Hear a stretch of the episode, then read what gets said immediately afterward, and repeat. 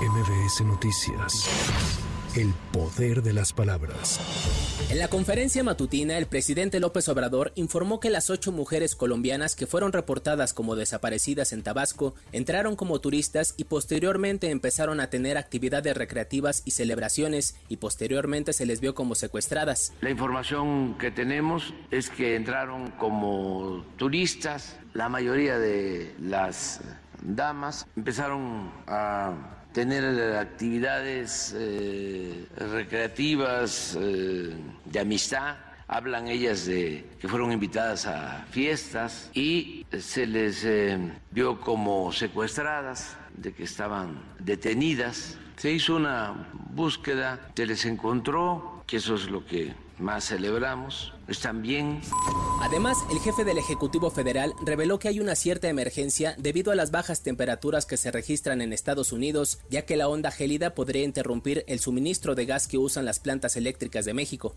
Ahora estamos en una situación también de cierta emergencia, pero actuando de manera preventiva por los problemas de las tormentas invernales en Estados Unidos que afecta sobre todo la distribución del gas y la energía eléctrica se produce en plantas que requieren gas nosotros tenemos la ventaja, por eso fue muy importante detener, parar la privatización de la industria eléctrica, porque tenemos el control de todas las líneas de distribución. Entonces podemos subir a las redes de distribución energía que se produce con distintos combustibles, no solo con gas.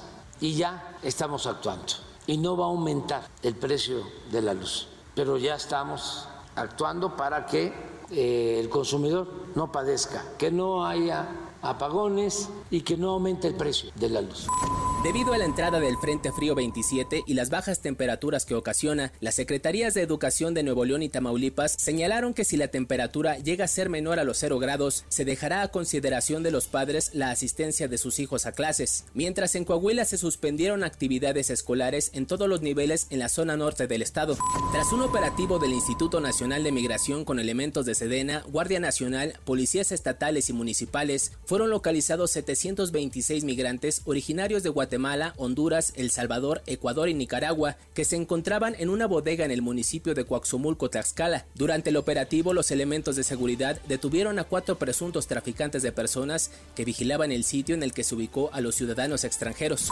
En medio de la incertidumbre generada por la crisis política en Guatemala, esta madrugada tomó posesión como presidente de la República el académico Bernardo Arevalo de León. El atraso se originó en el Congreso de la República por medidas dilatorias de los diputados salientes, acción que provocó que cientos de manifestantes rodearan el Palacio Legislativo. El secretario de la Organización de Estados Americanos, Luis Almagro, hizo un llamado para respetar la institucionalidad. Con información de reporteros y corresponsales para MBS Noticias, Giro Montes de Oca. MBS Noticias. El poder de las palabras.